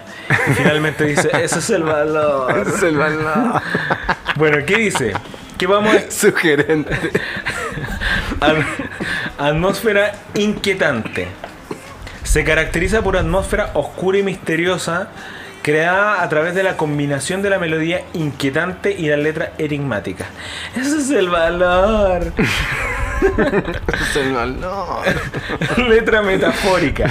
El rito que en el Oye, tu amigo Gregorio es bien genérico. ¿ah? Pero espérate, letra metafórica. El rito que en el demo decía el pito ¿En serio? es altamente simbólica y metafórica, lo que permite interpretaciones diversas por parte de los oyentes, oidores. Ritmo enérgico. ¿Consideras que es enérgica esta canción? Yo creo que lo que tiene enérgico es lo que aporta Z voz en el bajo, que es como bien. Yo creo que lo enérgico que tiene claro es ver. ese es como la- la- el, el, rit- el, el- Ah, Déjame adelantarlo. Y te acordáis que Gustavo Cerati siempre decía, bienvenidos al rito, dentro Sí. de las miles de, con todo el respeto, eh, Huevadas. huevadas, payasadas, leceras, que decía Gustavo Cerati, decía bienvenidos al pido. Bienvenidos al- perdón, bienvenidos al rito. En el último concierto lo dice. En el último concierto. Y, s- y ¿A qué se según? Wikipedia, yo Ya. le creo harto Wikipedia porque uno puede modificar todo, pero siempre hay alguien observando. El gran hermano. De- solía. Carla Ochoa. Car- Carlita Ochoa. Solía presentar la canción con la frase Bienvenidos al rito. ¿El rito será el concierto? ¿O la canción misma? ¿Sabéis qué? Mira, el, el último concierto de Stereo, las primeras veces que lo vi, Pero después explicar a qué te refieres con el último concierto. Sí, me refiero a eh, la grabación del último show que hicieron en Buenos Aires, Argentina, en el año 1997, antes de separarse. Bueno, ¿Cierto? Concierto que albergó en su duración la clásica emblemática frase de Gustavo Cerati, gracias totales. gracias. Que, ojo, albergó, re- no digamos ordinariedad. Y ojo, re- recuerden, año 1997 fue la única vez que este sujeto dijo esa weá. ya, porque aquí ya pareciera que no, que gracias totales fue una cuestión que el loco nació, así lo sacaron del, del vientre de su mamá y el loco dijo, gracias totales. Oigan, no, y, y basta de decir gracias totales cuando los despidan o weas de ese estilo. No, no va. el loco se refería a otra weá. A otra wea. Si quieren agradecer, digan simplemente gracias. No gracias totales. Porque cachado que usan gracias totales como cuando hace un, un mic drop. ¿Cachai? Cuando alguien Sí, se hace el bacán, tira la vez gracias totales. No es eso. No, gracias totales porque tengo pene y me voy a la mierda. Y weón, y dijo gracias totales porque no se le ocurrió otra wea. Tú viste que dice gracias. Totales. Totales. Podría haber dicho gracias a todos. Sí, po. No, weón. Saludos para, para Lunar. Sé que vamos a hacerle una pregunta bien interesante a ChatGPT. ¿Qué diría Alberto Espineta? ¿Alberto Espineta se llama? Sí. Si quisiese agradecer por lo rico del postre. Lo rico del postre. Lo rico del postre. Luis Alberto Espineta. ¿Qué diría? Si quisiera expresar su agradecimiento por lo delicioso del postre, Alberto Espineta podría Luis decir Alberto. algo como: ¿Qué sabor tan exquisito? Realmente me ha transportado a un mundo de sabores y texturas. Mis más sinceras felicitaciones al chef por esta creación tan sublime. Gracias por deleitar nuestros sentidos con este postre tan maravilloso. Y le vamos a pedir a ChatGPT: ¿puede ser más pretencioso? Claro, aquí tiene una versión más pretenciosa. Este, este postre con su amalgama de sabor y su refinada presentación es verdaderamente un deleite para los sentidos. Eh, Me puso un texto bien largo. ¿Puedes, puedes hacerlo más breve? Puede ser Por en dos palabras. este postre es una obra maestra gastronómica. Sus sabores refinados y sus presentaciones exquisitas son un verdadero placer para los sentidos. Mis felicitaciones al chef por este. Puedes agregar una frase De Gustavo vinculada, Cerati. espérate, vinculada a la canción El Rito de Soda Stereo. Weón, ChatGPT cagó así cerebro. Este, po- por supuesto, dice, este postre es como una melodía culinaria que invoca los mismos misterios y emociones que la enigmática canción El Rito de Soda Stereo. ¿Y Una experiencia sensorial, sens- sensorial que, que transporta a otro mundo. Mi aplauso al chef por crear una sinfonía de sabores tan cautivadora. ¿Y, y qué le vamos a decir a ChatGPT? Genial. ¿Cómo? Genial. Me alegra que, ha- que te haya parecido genial. Si necesitas ayuda con cualquier otra cosa, no deben preguntar estoy aquí para chúpalo. Yo siempre termino diciéndole un insulto al chat GPT. Me da igual, pero bueno. Yo voy Oye, directo y le digo, hola, ¿podrías tomar el rol de bla bla bla bla bla? Ya, conversemos. Ta, ta, ta, ta. Sí, y después le digo, ¿podrías darme una- un recetario semanal saludable que pueda comprar en la feria en Chile? y me da una lista súper buena, weón, de compras. Con las medidas y todo, medio kilo de frutilla. Pregúntale, ¿cómo, Tres pepinos. eh, ¿cómo se hubiese despedido Gustavo Cerati Ah, de la última canción de su último concierto en Chile? Espérate, es que sabes que le quiero preguntar algo más denso. Dale. ¿Qué le, habrí- ¿Qué le habría dicho Gustavo Cerati a Luis Alberto Spinetta si hubiese sabido Uh, que se estaba muriendo justo cuando él estaba en coma? guau. Vamos, Es ChatGPT. imposible saber con certeza qué le Uh. habría dicho Gustavo Cerati a Alberto Spinetta en una Por situación supuesto. tan delicada como esa. Me está parando un poco el Mira, carro. sí. Me está diciendo, Sí, oye, ya, a ver, bueno. compadre, el chistecito, dejémoslo hasta ahí. Sin embargo, Estamos hablando de una Ah, vida mira, humana. Sin embargo, considerando la profunda admiración y respeto mutuo que existía entre ellos, es probable que Cerati expresara palabras de afecto, gratitud y quizás hasta reflexiones sobre la vida, la música y el legado que dejarían. Tales es como posible gracias totales. ¿Podrías simularme un ejemplo? Sí. Por supuesto.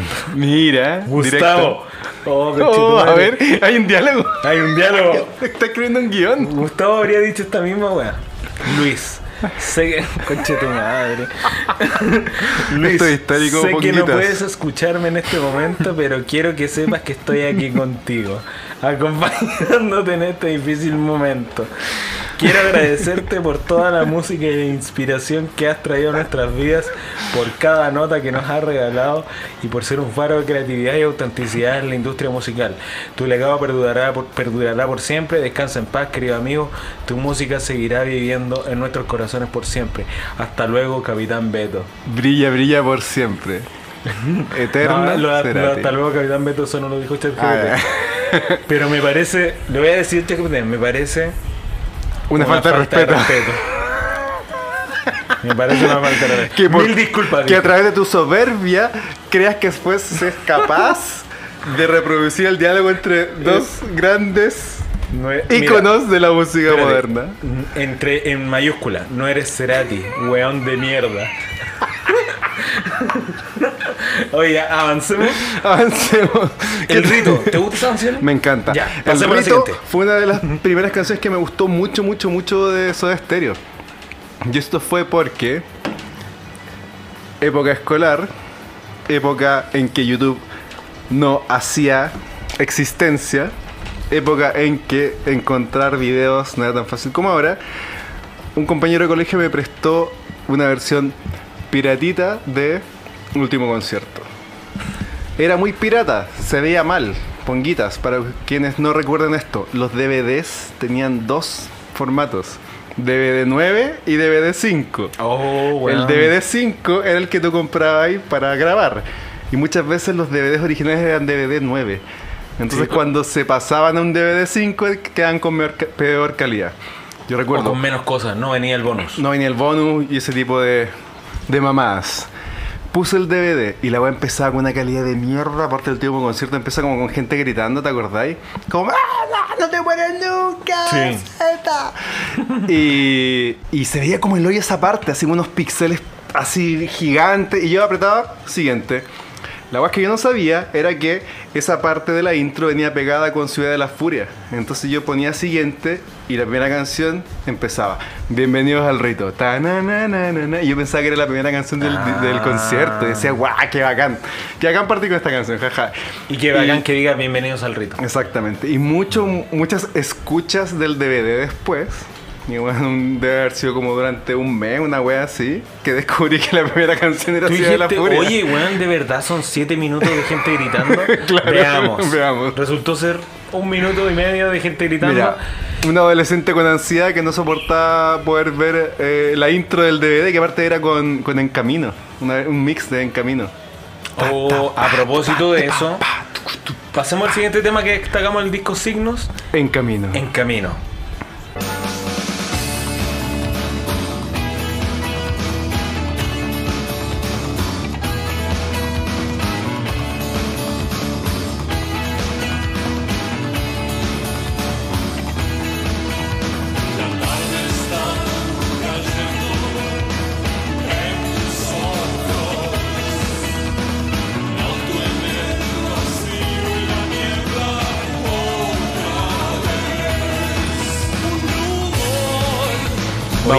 Esta canción, ¿sabéis que más que el primer disco de Soda Stereo tiene distintos compositores? Persiana Americana tiene a Cerati con Jorge da, da Funchio, no sé quién será, y En Camino con Isabel de Sebastián. Isabel de Sebastián es una cantante, música y compositora que comenzó haciendo rock en su juventud. ¿Qué tipo de rock? ¿Por qué ella habrá ayudado a componer la canción En Camino? La verdad, no lo sé. Vamos a averiguar. Pero está acreditada. Está acreditada eh, Isabel de Sebastián. En Camino, yo creo que es de mis canciones favoritas del disco. Para mí igual. Y una de las menos tocadas. ¿Te, te cuento algo? Dime, ¿cuántas veces le han tocado? ¿Cuántas veces la tocaron? 56 veces.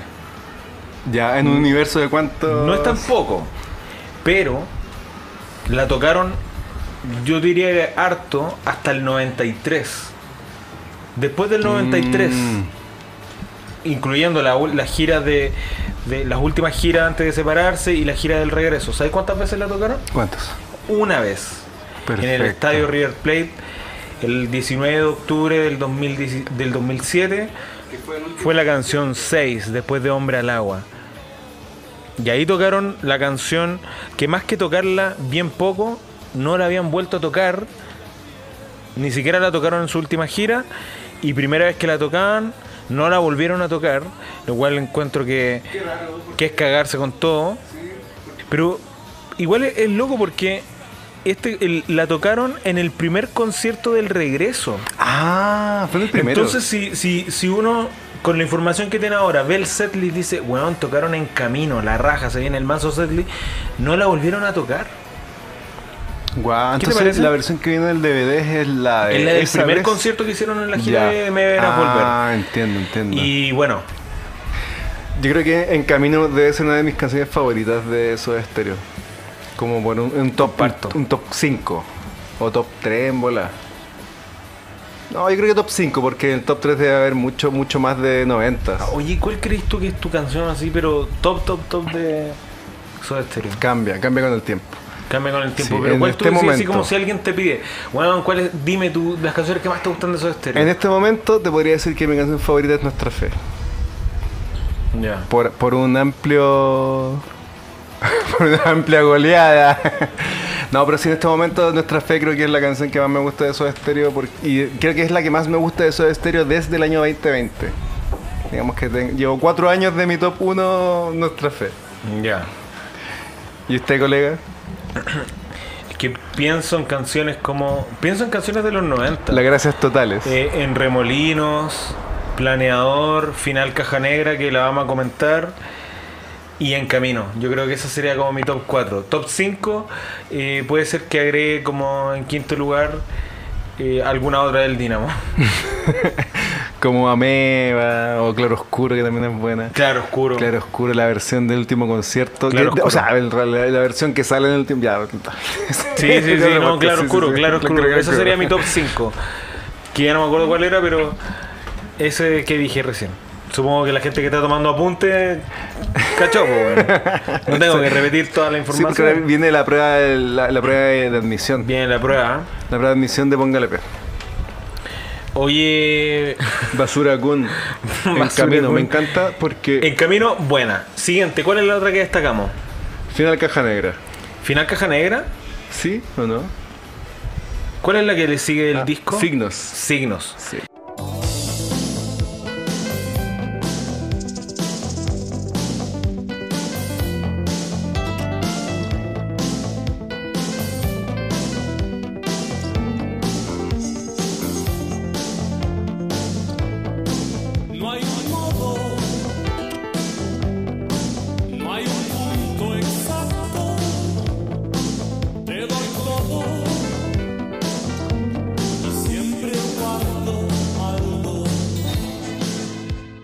Demasiado buena, loco. Concuerdo. Hay una banda que le hizo un cover a esta canción, ¿la habéis visto? Un, un cover que le hizo la vocalista de Nightwish. Ah, sí había escuchado eso. La Tarja. La Tarja le hizo un cover a esta ¿De canción. dónde es? ¿Dónde es Nightwish? ¿De dónde es Nightwish? Eh, California. Son, no, son ¿No de- son europeos? ¿No son gringos? Son de Tierra Amarilla. De Tierra Amarilla. No, son de... Lota. No, de... Finlandia. Ah, ya, ya, no son gringos. Son O sea, finlandeses. gringo me refiero, claro. Y son finlandeses y la Tarja es de, también de Finlandia. ¿en Coincide, coincide Mira. el país. Acabo de, como de darme cuenta de lo que estamos hablando. Nightwish cover a eso de estéreo. No, la Tarja. bueno, la tarde. vocalista de, vocalista de Nightwish. Ex vocalista de Night- Nightwish. La gente. Yo creo que hay harta gente que le gusta Nightwish Fue una banda muy importante en su momento. en su momento. No sé por qué pienso que hay harta gente ponguita que, que le gusta Nightwish. Y The Gathering. Escríbenos ahí. ¿A quién le gusta The Gathering y Nightwish? En los Y, sa- y comentarios. sabemos que en algún momento alguien le gusta. usaron un cinturón o, o con, o con brillantes O blanco. o blanco o con balas. o con balas. Así que ya, ya la estamos cachando. Ya sabemos con, con quién sapear. Signos. Eh, signos. Weón, este tema full, full gothic. Full, sí, full gothic, tienes razón. Weón, es full gothic. Tan, can, tan, Yo creo que el, eh, el, de- el, de- el memoir de Modix Voice no, no existiría si no fuese por signos. Weón, o sea, imagínate la luna, Sí. yu- luna llena, conchetumare, escuchando esta weá con una copa que tú dirías, ah, una copa de vino. No, weón, No, una copa de sangre. No, voy a- no quiero ser gráfico, pero realizando un rito. No quiero ser gráfico, realizando un rito que incluye sangre, que incluye Pero sin sobresaltos sin sobresaltos. ni persianas americanas. ¿te gusta esta canción? Mucho, me encanta. Creo que fue una de las primeras canciones que me gustó así caleta, como en un, en un...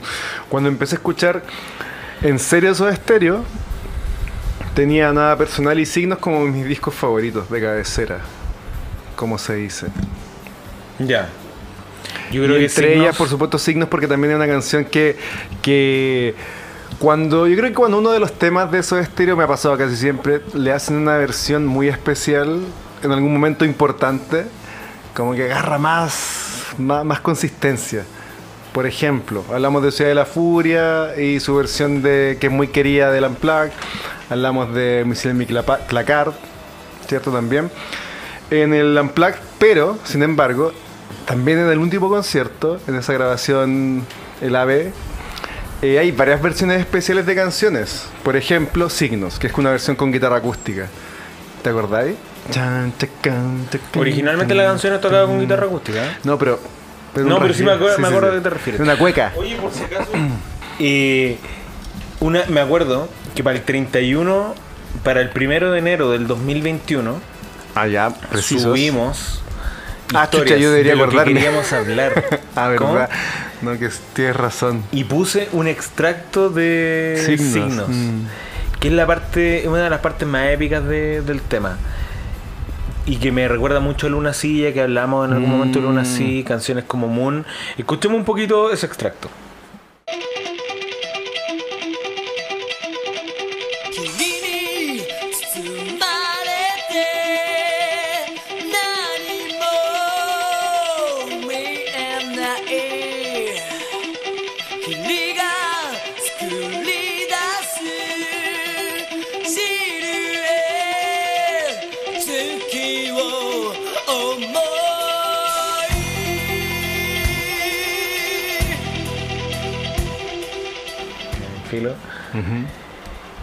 Ahí ustedes pueden cachar lo... lo- ah, voy a hablar de algo un poco técnico, puede ser un, un poco fome.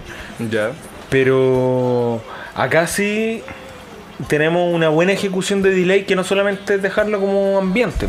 El Juan dijo, ya, quiero aprender a usar ese efecto que Mandiolita Sama podría ayudarnos. Parece que la, la semicorchea. ¿O no? Con tac, tac, tac, Sí. tac, tac, tac. Mm, no sé.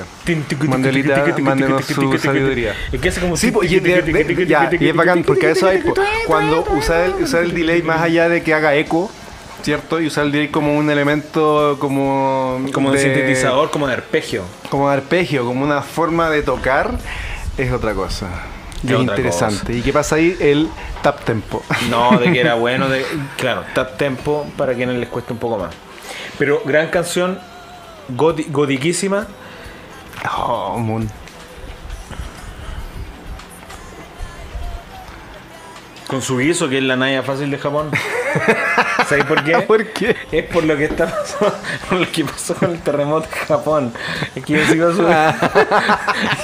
yo, yo sigo su guiso en, en Instagram y está ahí Metale colaborando para volver a Sí. levantar el, esa zona. Estamos activos, dice su. Estamos activos.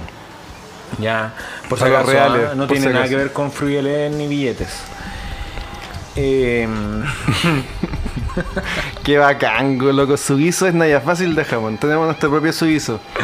De una u otra forma. Estoy muy orgulloso por eso. sí. Sigamos hasta terminar el signos. Nos queda poquito ya para ir Ya. terminando el capítulo. Ay, verdad, ya, démosle, chiquillos. ¿Cómo están, ponguitos? ¿Le han pasado bien? Continuamos. La última del disco, po. La más salvaje. Continuamos con Final Caja Negra. ¿Qué significa? Final Caja Negra.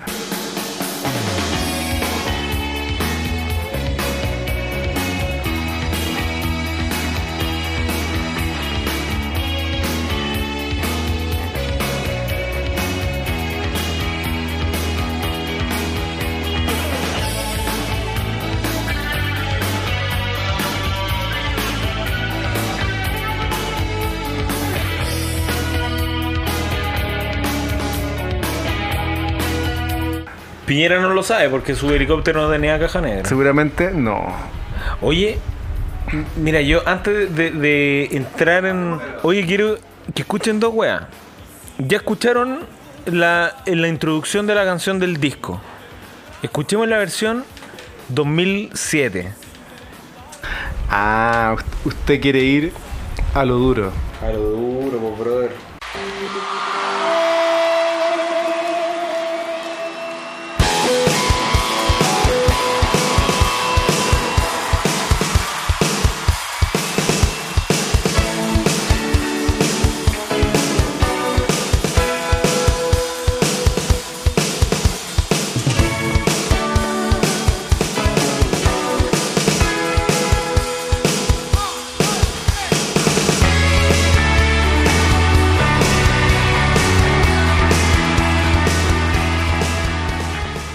Y ojo, que en la gira del- de Signos igual habían estos gestos.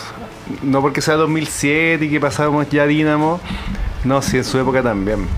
Ah, y ese golpecito que hace con la guitarra en el 2007, en, en los registros que tenemos de- del último concierto antes del fallecimiento de ceso de Gustavo Cerati, la parte del tan tan le hace un golpecito como un slap completo.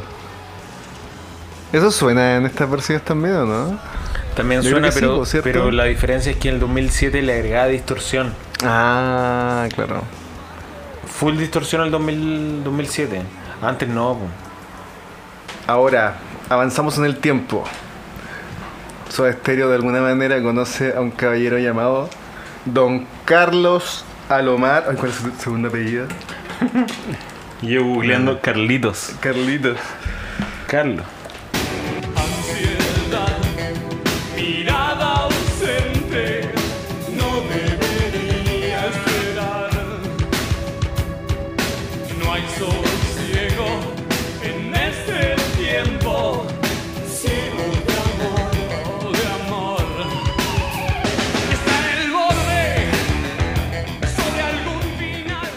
Don Carlos Alomar. Nació el 7 de mayo de 1951 en Ponce, Puerto Rico. ¿Qué me puede decir usted, colega Venegas, de ¿De Carlos Alomar? Carlos Alomar? ¿Quién es? ¿Dónde salió? ¿Por qué lo estamos nombrando? ¿Qué, qué te puedo decir de Carlos Alomar? Varias cosas, po. Porque en el, mundo, Adrián Belú. en el mundo es más conocido por trabajar con David Bowie. Pero aquí, en Pero para, para los chilenos de corazón, que somos latinoamericanos y estamos por el, por el sueño bolivariano, lo asociamos Al doble a- vida. al conjunto de, de muchachos de argentinos, muchachos Soda y argentinos de Estéreo. Eh, y su gran gracia con Soda Stereo fue haber producido el disco Doble Vida. Y rapear en On the Edge. He's on the edge. I get on the edge. Oye, bueno ese rapeo, es como el TSRG. ¿De qué canción es ese rapeo? Eh, on the Edge, en el borde. También ahí con el señor de, lo- de las loncheras. po. ¿Cuál Esa, es eh, la letra de, Ah, de- en el Coleman. Sí, po, la Sí. letra es del señor de la El lonchera. que no quería, el que decía que no era Soda Stereo porque tenía baja autoestima. ¿En serio decía eso? no sé, lo acabamos de comentar hace un rato. Oye, pero pero ya que nos, nos queda poquito para terminar el, el capítulo. Nos quedan tres canciones todavía. Ya. Entonces dame tu cepiboya general de tu general de Carlos Alom- Alomar. Ya, si no saben lo que es cepiboya, googleenlo, le- se van a sorprender. Se van a sorprender del Cepiboya. Mira, una discografía selecta con artistas de la altura de David Bowie, Iggy Pop en The Idiot. ¿Te acuerdas que co- comentamos eso en el capítulo anterior de Soda Stereo? ¿En qué disco de Bowie participó? The Idiot y en Last for Life. Con Paul McCartney, Mick Jagger. Eh, tiene un disco solista. Y por supuesto aquí con doble vida de Soda Stereo. En general, un disco que yo creo que un poquito. Un poquito eh, pasado por el borde. No sé. Oye, pero espérate, yo te pregunté recién ¿Por Carlos Lomar? ¿Qué disco de David Bowie participó? Y tú me dijiste que participó en los de, de Idiot y Lost for Life de Iggy Pop. Que son dos nomás, po, weón. Tú, pero- Dos cagones, dos discos cagones. Con David Bowie estuvo desde el 75 al 2002. Sí, po. Weón, todos esos discos. Young Americans, Station to Station. Wow, son varios. El Tonight, que es tan odiado. Hasta el Hitten. Que es uno de mis favoritos de David Bowie. Y con Soda Stereo, tú di- diste un comentario muy acertado hace unos minutos.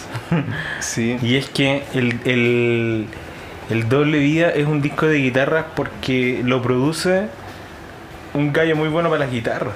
Ya, sí, po. Don Carlos Alomar. Carlos Alomar Alomar. Carlos Alomar Alomar, bueno para la guitarra, pues sí, pues y gracias a eso.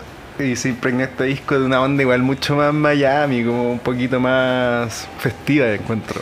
Es como más Los Ángeles la onda. Eh, sí, más playero. más playera, es más Hollywood. más Hollywood. Hollywood. Más coca.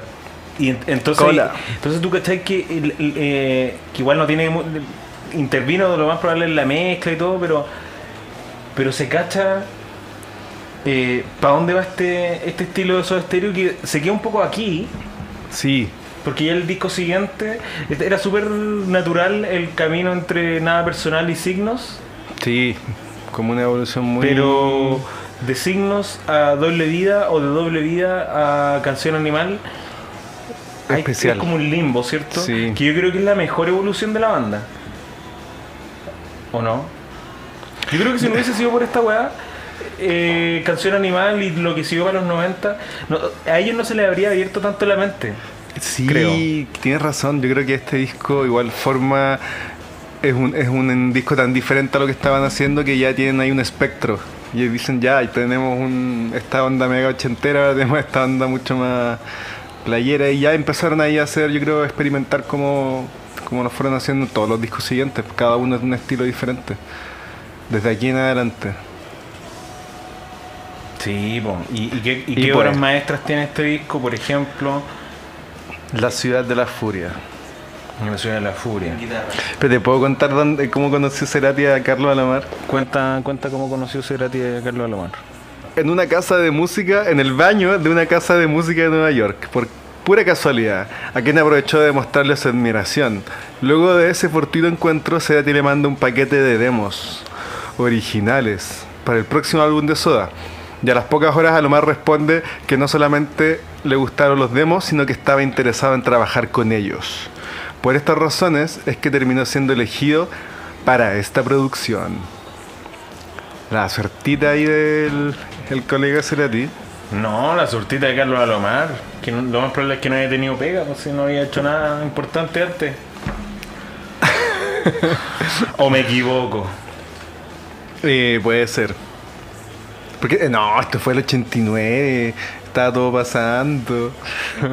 Estaba todo súper pasando. Entonces, así es más o menos como llega Carlos Alomar al, al disco. Y como ahí el colega Venegas nos estaba comentando, nosotros hicimos una selección de tres temas, ¿cierto? A destacar para esta velada jornada de Póngale P, ¿cierto? Partimos con Ciudad de la Furia. Ciudad de la Furia. Ciudad de la Furia.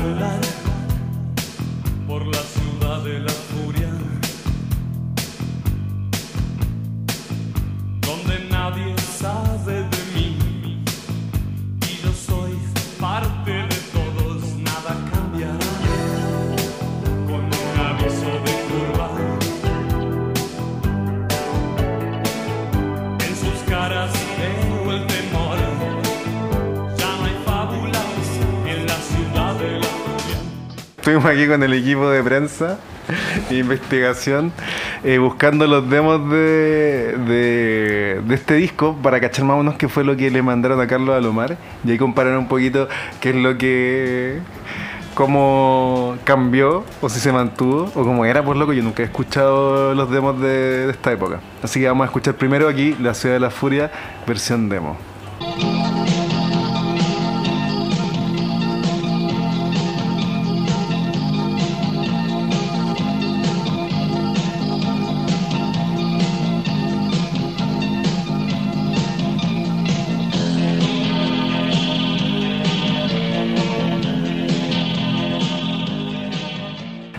súper como nada personal la onda. Cacha la guitarra. Chaca, chaca, chaca. Oye, ¿y cómo le, ¿y cómo le mandaron esos demos? ¿Era una carta bomba? ¿Y cómo ¿Cómo le respondieron horas? ah, quizás le llamó por teléfono. El Ted Kaczynski. Ted Kaczynski, sí, pues. Ah, Se pegaron la gran Ted Kaczynski, no le funcionó, terminaron con el buen como productor. Se lo querían pitear Claro. y fue como, no, eh, No, no, eh. era eh, que queríamos que escuchara ahí. ¿Y por, qué, y por qué explotó la wea? ¿Y por qué explotó, weón? Ahora tengo a mi suegra sin manos, weón. Le dijo el Carlos Alomar. Carlos Alomar. Que es conocido por ser una persona demasiado buena onda, pero cuando la sacan de las casillas, Se hace productor de tu disco. se hace Te productor voy a disco. cagar, weón. Sí. Voy a ser productor de tu disco. Te voy a hacer súper famoso y vamos a trabajar toda la vida juntos. Resulta que no le fue tan bien porque no volví a trabajar con ellos. ¿Con quién? ¿Con Soda Stereo? Ah, no, yo creo que fue una. Ah, ya sí. ¿Fue una ser. aventura de un disco, decís tú? Sí. ¿Pero qué Sí, les costaba? No, pues weón, al disco siguiente. ¿Quién fue productor? Gustavo Cerati sí, pues, Gustavo y Zeta Cerati. Sí. Fue como, no queremos trabajar con, que ni un gallo, Queremos ahora. no queremos a Hollywood acá. No queremos a Hollywood metido en nuestra, nuestra a ver, obra. veamos qué dice Spinetta, qué dice... ¿Supiste lo que pasó con Spinetta? Con el flaco. Con el flaco, ¿supiste? ¿Qué cosa? que Spinetta se murió y no sabía que Gustavo Cerati no se había despertado y que y Gustavo Cerati cuando se murió no sabía que se había muerto Spinetta. Se, enco- se encontraban en el cielo, ¿cachai? Sí. ¿Y tú? ¿Y tú? ¿Qué hacía acá, ¿Qué así? Malilla le dijo. Me morí, po, weón. Pelagato, vos, pelagato. Oye, vos. Así se decían entre ellos, pues Sí. nadie más cachaba ese. Se Oye, decían pelagato. Y vos no estáis, weón. No estáis durmiendo. Rockeando. Ah, de verdad. Me morí, po, weón. Sí. Oye, ¿qué opinamos de. ¿Cuál es mi cepiboya? Me quieres ¿Cuál, preguntar. cuál es tu cepibollas de la canción ¿En la ciudad de la En furia? la Fia Furia Demo? En la Fia Fia Fia Furia mm, el Demo. eh, que se acerca a la versión más en vivo. Excepto por, el- Sí. por ese rasgueo que muy, muy De bien. ecos. Muy bien que, un, que Carlos Alomar haya dicho, no, compadre. Porque mm, ese rasgueo dejémoselo para el pasado. ¿Cachai? Carlos Alomar entendía la weá, no solamente era un productor. No solamente era como el productor que no toca nada y da instrucciones. Porque así cualquiera. El, el, sí, pues sí, cualquiera. Así cualquiera. Entonces yo creo que le dijo, no, acá tú tenés que ser más sutil. Y logró una ejecución más sutil de la canción. Sin embargo, Yo creo que es mejor la. creo que el demo es más parecido a lo que hace en vivo. en vivo, y es mucho mejor esa vivo. versión. Es mucho mejor esa versión. La versión del disco, no, así en comparación con el último concierto, por ejemplo, no, no tenéis por dónde, por lo menos para mí, escuchar la versión del disco teniendo la del último concierto no tiene ningún sentido. Ningún sentido así de verdad. El solo de esa versión Es que entonces no, increíblemente yo- es que bueno. yo no, sé, no entiendo tus parámetros, compadre. no, pero tú no estás de acuerdo, tú prefieres la versión de No, estudio. o sea, encuentro que... No, no prefiero la versión de estudio, pero encuentro que es muy versión de estudio versus versión en vivo. Ya. Porque si tú decís, weón, canción animal, la canción no tiene ni un sentido en estudio versus la versión en vivo. Sí, Lo mismo, es mejor la versión en vivo. ¿cachai? Lo mismo con, con varias canciones en general, po. Yo creo Final que- Caja Negra que la mm. mencionamos en el capítulo anterior. No, mentira, en este, Este capítulo. capítulo sí. Que eso lo estamos grabando otro día, eso es lo que pasa. Eh, otro día. Otro día, otro dólar. Oye, entonces, Ciudad de Entonces, a la Furia, sí, por lo que estábamos comentando, eh, yo creo que quizás también ahí para hablar ya de la canción, porque la primera versión que escuché de Ciudad de la Furia fue en vivo. Yo también. No conocía esa canción en versión de estudio y por eso siempre me, me pareció muy extraño escucharla en, de- en ¿Qué estudio. versión en vivo escuchaste? La del último concierto. La del último concierto, ¿en qué lado está eso? ¿Es con cuál parte del Claro. show? Ah, entonces por lo tanto, último concierto, ¿cuánto? Del 97. ¿A o B? Ah, ah. Ah, último concierto. Yo lo escuché no. en el último recital 1. En el último recital. no, último recital 2. Ah, último recital 2. Sí, estaban dadas vueltas las No, canciones. es que Ponguita, a mí me pasaron una vez ese disco en vivo con los nombres completamente cambiados. Gustavo Cerati, según los créditos de ese disco, era el baterista. Zeta Bocio era el tramoya. Charlie Alberti era el vocalista. Carlos Alomar, el plumero de la weá. Era Oye, eh, los Languis. ¿Pasamos a esa? Siguiente canción a destacar: Los Languis, también conocida como Los Lánguidos. Los Lánguidos.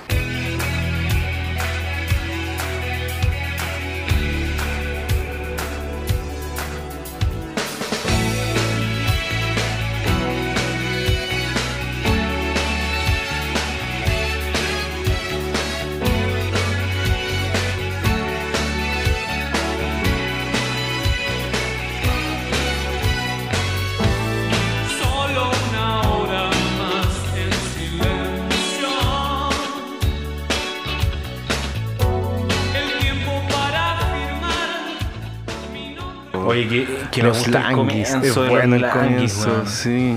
Súper buen comienzo, épico. Épico, ¿qué podemos decir? Quinta pista del disco no tiene demo previo de los que mandaron. Entonces este es un temita que se formó ahí bajo la influencia de sustancias y, se, y ahí por, y por todos lados se nota de- con las trompetitas y todo el ritmo de música divertida. Llegan volviendo al Guadu, Guadu, de repente Carlos Alomar Mm. era fanático del primer disco del homónimo de Soda Stereo. Oye, y con trompetita, ¿cierto? Instrumento de viento. Pero sabes que yo creo que más que más que eso son sintetizadores. Porque esta canción está escrita por los Soda Stereo, será Tibocio Alberti y un gallo que se llama Daniel Saiz, ¿Ya? que era un, un gallo que tocaba sintetizador, teclado, profesor de música argentino, que trabajó junto a conjuntos como Los Redonditos de Ricota, Los redonditos. Guillermo Fernández, David León, unos desconocidos llamados Cerú Girán, Trifulca, Gaby O, entre otros, y dentro de ese- es- esos otros están los Stereo. Mira. Particularmente en el disco Doble Vida y ayudó a escribir esta canción. Igual loco, ¿por qué habrá sido? ¿Habrán sido amigos? Así como, oye, ayúdanos a escribir esta. Porque es la única en la que intervino. Sí, en bola estaba pasando por el estudio cuando.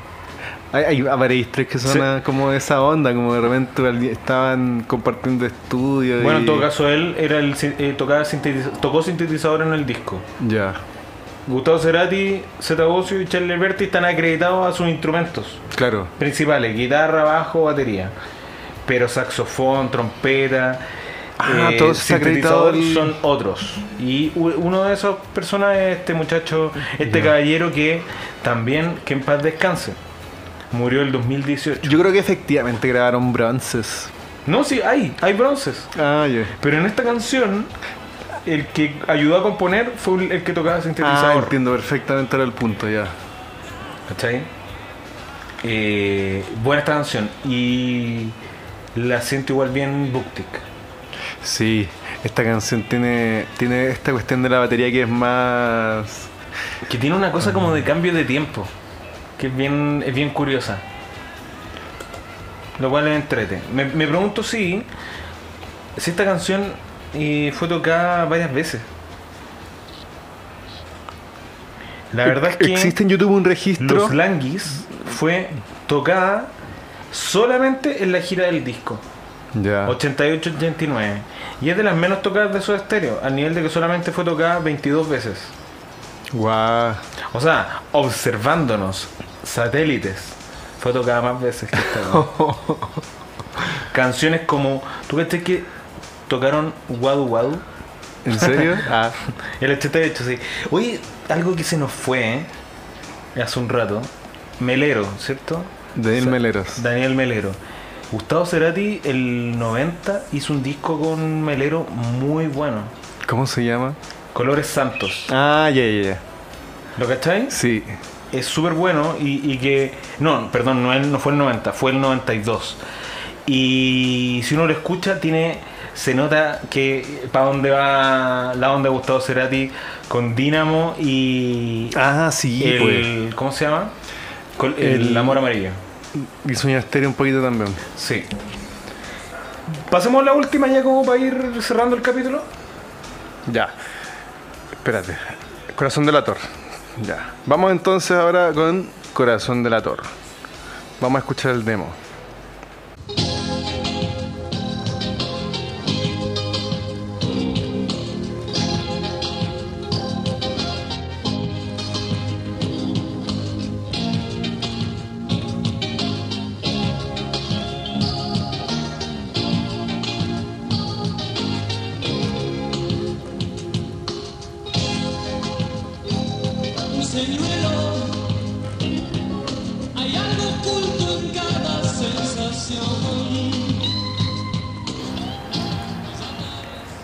El demo yo creo que es peor que la original.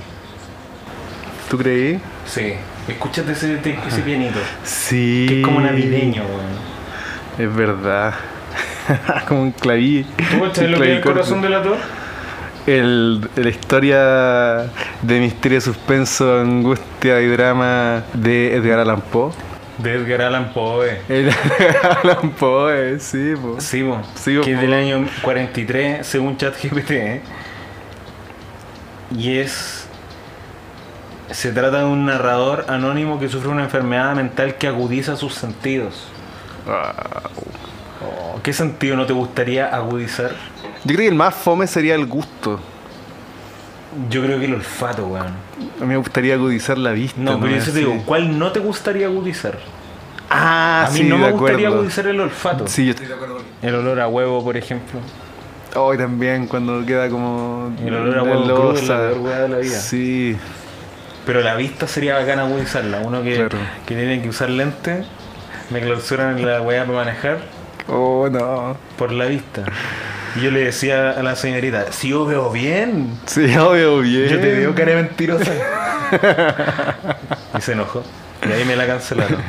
Tú dijiste, de nuevo, un suave látigo, Me gusta más la premonición. del el resultado final del disco. ¿Qué pasó entonces con Edgar Allan Poe, el corazón Ah, de la que torpe? se trata de eso, de, de- el narrador describe en detalle cómo asesina a un anciano Mira, con un ojo de aspecto desagradable y luego esconde el cadáver debajo del piso de su habitación. A medida que pasa el tiempo, el narrador comienza a ser atormentado por un sonido que cree escuchar, el latido del corazón del anciano, gran capítulo de Los Simpsons. que parece hacerse cada vez más fuerte, claro. Este sonido se vuelve insoportable y finalmente lo lleva a confesar su crimen a la policía. Entonces le preguntamos a ChatGPT, después de que nos da esa información, ¿y esto en qué afecta A Boca. ¿En qué afecta a Boca? ¿Qué te dice ChatGPT? ¿Y, y qué es lo que me dice? No hay una conexión directa Ah, entre mira. el cuento El corazón, le- el corazón delator y el club de fútbol Boca Juniors. Sin embargo, ¿Qué se va a sacar? ¿Qué mentira va a Perdón. sacar? eh, y con Soda Stereo Sí. Veamos qué relación tiene. ¿Cuál es la...? se quedó pensando. Sí, lo siento, pero no hay una conexión evidente entre el cuento El Oh, corazón mira delator y la banda. Pregúntale, ¿y la canción que se llama Corazón eres- Delator? Entonces eres weón. eres weón. ¿Qué, ¿Qué relación tiene con la canción que se llama Corazón Delator? Le vamos- y le vamos a preguntar, ¿te gusta más el demo o la del disco? Te va a responder, yo Como inteligencia como artificial un- no tiene preferencias. Cobarde. bueno, ya, eh, démosle, para ir terminando. No, pero ¿qué te dijo, pues? Puras weas, lamento si mi Ah, ya, respuesta anterior no cumplió con tu expectativa. Ya, ¿Hay algo más en que pueda ayudarte? Dile, ok, modelo de lenguaje. Ok, modelo de lenguaje. Y con esto pasamos a una canción que yo quiero... Ah, pero ya, pues, no hablamos nada de la canción, pues. Ah, weón, es que esta canción tiene momentos pero increíbles. Es súper buena, es como lo, épica. lo más emocionante de esta canción es verla en vivo. un señuelo. Hay algo oculto en cada sensación. Ella parece sospechar, parece descubrir en mí debilidad. Los vestigios de una hoguera Oh, mi corazón se vuelve delator, traicionándome. Por descuido, fui víctima de todo alguna vez. Ella lo puede percibir. Tú la viste en vivo, ¿no? No, ¿No la tocó? no, la tocaron en todos los conciertos de la gira del 2007. Bueno, busquen Corazón Delator en YouTube. YouTube, una, una página nueva de videos. Sí. Ahí se van a encontrar con videos de más de 13 años, 15 años de esta canción. Y eh, es increíble ver cómo Gustavo Cerati canta y hace así como uno- Oh, unos gestos, verdad. pero maravillosos, muy sutiles. Un maestro, maestro de maestro. Canción fabulosa y bal- gran balada de Buktik también. Buctiquera, está buctiquera. Este, este disco es súper Buktik, la verdad. Como de baladas Buktik. Baladas Buctic, claro, porque en las, en las partes más, más Miami es más Miami. Yo quiero destacar un, ca- una un canción que me gusta demasiado y que merece ser, yo creo que escuchada por lo menos poquitas si es que no la conocen, que se llama Lo que sangra, en la cúpula.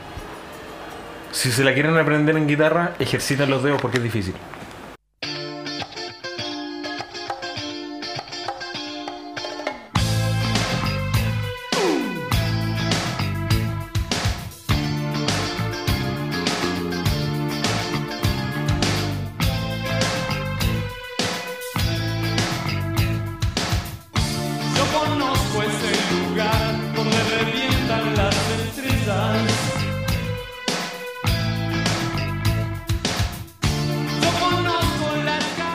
Versión en vivo, versión del disco.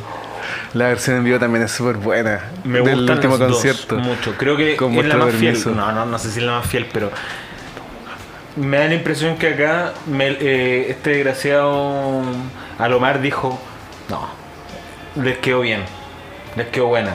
Qué buena. Sáquenla como la saben hacer nomás. Porque en vivo Sí, es una, igual, can- es una igual a- canción muy soda estéreo encuentro. es igual a la del disco. Sí, yo creo que esta es- quizás puede ser una de las canciones, mira, viendo la lista la rápida, más, eh, más, más, más canción animal de todo el disco. Por eso quería también destacarla. No sé qué opina de esa apreciación.